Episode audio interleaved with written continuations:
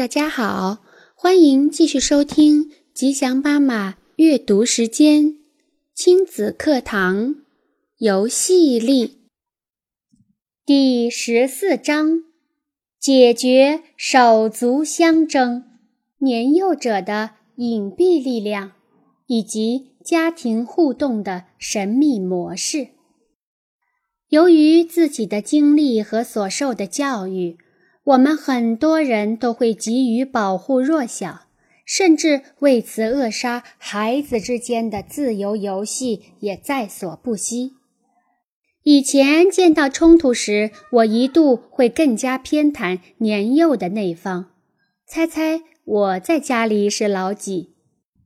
但是后来我发现，事情远比我想象的复杂。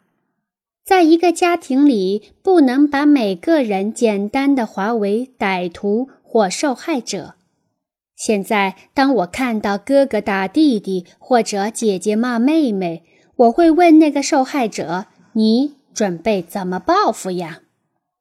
大部分的时候，他们会诡异的微微一笑；也有时候，他们会坦率地告诉我说：“是我先惹他的。”我偷偷的进来他的屋子，翻看了他的日记。我把他的东西弄乱了。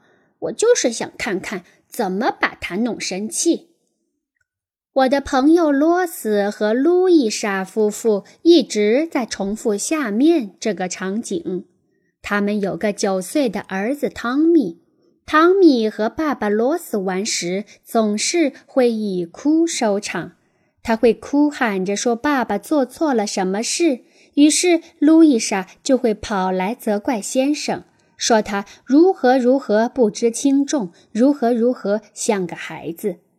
路易莎认为儿子的陈述完全是事实，因为他在伤心的哭，而且他是弱小者。罗斯则很不服气，经常为自己辩解道。汤米刚刚还是很喜欢这样玩，而且笑得很开心，真不知道有什么大不了的。在路易莎看来，丈夫是麻烦制造者，汤米是无助的受害者，而自己是被牵连者。而在罗斯看来，汤米是个被惯坏的捣蛋鬼，而妻子把事情搞得更糟。自己则是无辜的被牵连者。他们各执一词，事情僵在这里而无法解决。我提醒路易莎和罗斯，这个场景似乎与汤米同妹妹露丝玩的场景极为相像。两个孩子开始玩得很开心，但汤米玩得有点过火，露丝开始哭。于是妈妈跑过来骂汤米。我认为汤米是在进行角色置换，妹妹怎么对他，他也就怎么对爸爸。不同的是，这次挨骂的是爸爸，而不是他。事实上，让哥哥姐姐惹上麻烦，是年幼者经过实践而获得的一种力量抗衡的策略。他们有很多这样的策略，因此在年幼的孩子尖叫时，不要太快就认定他是受害者。格雷格和芭芭拉是两兄妹，表面上哥哥总是以大欺小，而妹妹是个乖乖女。有一次，我同格雷格在玩拼字游戏，芭芭拉坐在一旁看书。同时，手里摆弄着一根跳绳。每当跳绳不小心碰到格雷格时，男孩就会冲妹妹大吼。